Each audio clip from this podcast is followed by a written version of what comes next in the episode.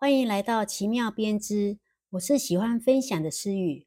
这是提供编织相关知识、技能的节目，让有编织梦的你可以无压力、既有趣的享受收听时间。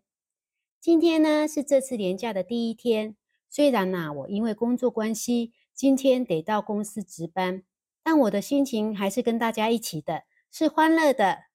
不知道有多少人有请两天就可以凑满九天的休假哦。有人称啊，这是一个累小过年，只不过比过年少一天的假期哦。不管是休四天还是九天，都希望大家注意安全，有好心情，可以让自己得到心灵放松的休息哦。今天要跟大家聊聊织图。对编织者的功能而言啊，织图是为编织者提供了一个明确的指南，可以帮助他们在编织的过程中呢。准确的执行各个步骤，使编织的过程变得更加容易和提高效率，做出趋近于设计者的作品哦。织图还可以帮助编织者设计自己的编织作品，或者呢，可以从其他的作品中得到灵感，从而创造出独特的编织作品。织图呢，它就是编织者的编织说明书，就如同车子的导航系统。看了这个说明呢，你就可以不会迷路，将织品做出来哦。那织图又包含哪些资讯呢？对编织者是有哪些帮助呢？在说明之前呢，我来说一下欧美跟日本织图的差异哦。两者会提供的资讯项目是大同小异，主要呢是针对编织时的符号及编织技巧的说明的表达方式不同哦。欧美的编织符号呢，大多是用英文缩写，例如下针是以 K knit 表示，是用动作或说明的文字来缩写表示。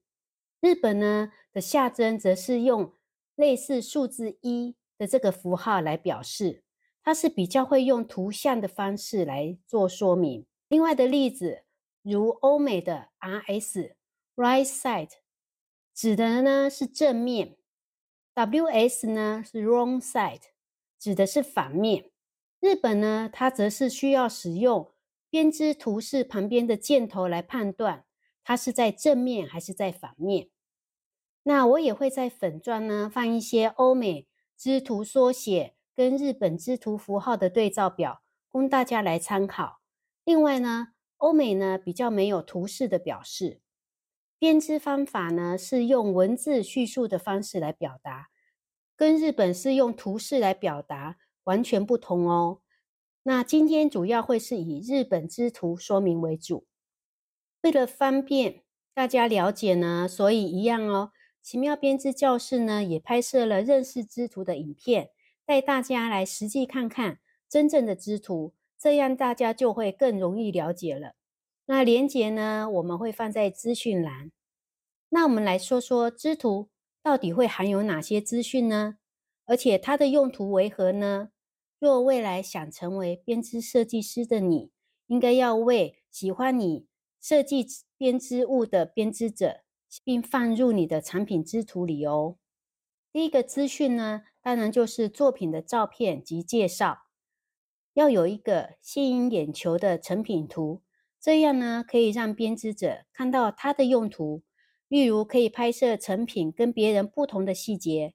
那若是包包，可以拍内袋的设计，可以有的不同背法，也就是它独有的特色。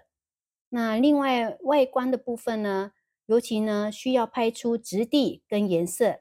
那质地的表达方式呢，可以使用风来让它飘起来，来显现它的轻盈。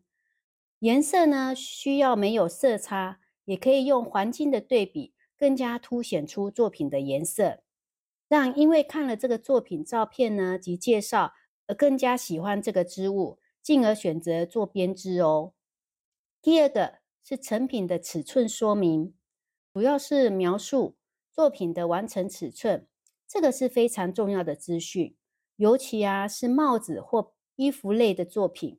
因为呢，这是需要依个人的比例不同而去调整或选择的，有可能呢需要配合后面提到的工具，线材或密度等等的资讯，会要去做换算或调整哦。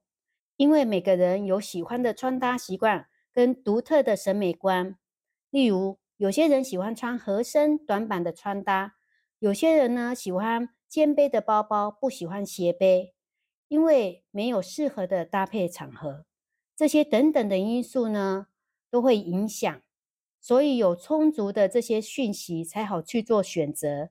若遇到很喜欢这个作品的设计，但尺寸不是符合自己的理想尺寸。那势必需要做调整，那就更需要依赖这些数字喽。第三，材料，也就是设计者编织这作品所使用的线材，会有呢品牌名称、色号，还有线材的使用用量。那会有重量，如几克啦，或是长度，如几公尺，或是说个数。例如说，需要几卷的线材，你可以选择跟作者一样的线材，只是呢换成你喜欢的颜色。当然，你也可以尝试用自己身边有的线材。这个时候呢，我就会先上网查询原设计者用的线材，我会注意原线材的质感跟成分比例，例如啊是比较坚硬还是比较柔软的质地。那成分的比例也可以推敲出一二哦。那这么做是除了看照片外，还可以更精准的预估这个成品做出来的效果。那若是使用自己的线材，我会尽量找类似的成分比例，这样才可以完成趋近于设计者的织品效果。那另外呢，就是要有足够的线材量来完成作品。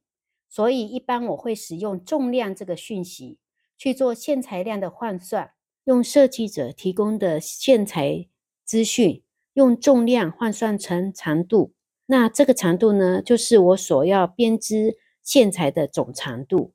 当然，还要搭配最后你选择使用的工具尺寸，还有密度试之后的结果，才可以精准的换算出你所需要的总用量。这个会在奇妙编织教室影片以简单的作品呢来做换算说明。那大家请看资讯栏。材料呢，除了线材，当然还有一些配件类的哦。例如衣服开襟衫可能需要纽扣，或是有时候呢我们会用布。例如说包包呢可以用布来做内袋，或是提把。包包的提把呢也会说明它使用的提。把的类型，帽子呢也有可能需要有固定线等等的这些配件，这些呢会详细列出它的尺寸跟个数。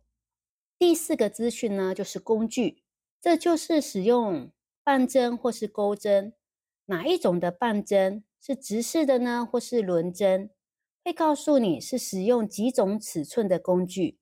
至于什么尺寸用在哪个位置？这个就必须配合编织的要点或步骤，会看到那些说明，或是在织图上，也就是编织图示上，它会标示出来哦。那若是使用轮针呢，也需要说明是使用多长的轮针，例如它的那个连接线是四十公分的还是八十公分。那有人就会问呢？那真的需要每一个工具都准备吗？我是会看工具彼此间的差异性。若尺寸的差异不大，有时候呢，我会用控制编织的力道，或是用不同的方式去做调整，达到一样的效果。所以呢，我有时候未必会每一个尺寸都做准备。但呢，这个需要看每个人的习惯。那工具当然也有配件哦，例如说记号扣。毛线缝针、皮尺、剪刀等等的，这就一定要在你的编织工具箱准备着。织图呢，有时候未必会将这些基础的工具列上哦。那第五个资讯是密度，这个是最最最重要的资讯了。有了上面的成品尺寸、线材、工具搭配，这个密度呢？这些都是用设计者自己的双手织出来的，但你的作品呢，只能是你自己织，是用你自己的双手织成的，所以呢，不可能会完全跟设计者一模模一样样。所以呢，才会在编织前，我们一定要做织片试织的这件事。也就是说，先用你选定的线材跟工具，先依密度上所列的编织花样，织出呢十乘十平方公分的织片。那通常我会用设计者标示的，例如说他写的密度是十乘十平方公分，花样 A 完成了十三针十五行，那我会依这个数据，我会先织十八针二十行。也就是我会织的比标示的多五针五行，也就大于十乘十平方公分的大小。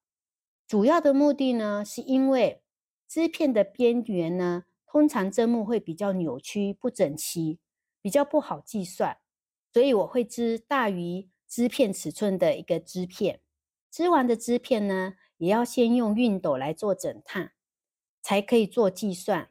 因为呢，所有的作品完成后都要做整烫，这才是使用织品的真实尺寸，也才会为你的作品加分。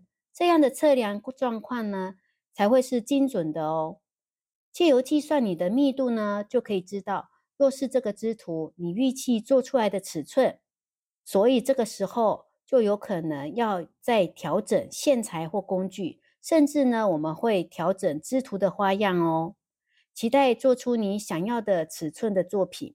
但这些调整呢，是要搭配线材、工具跟花样这几种重要的要素。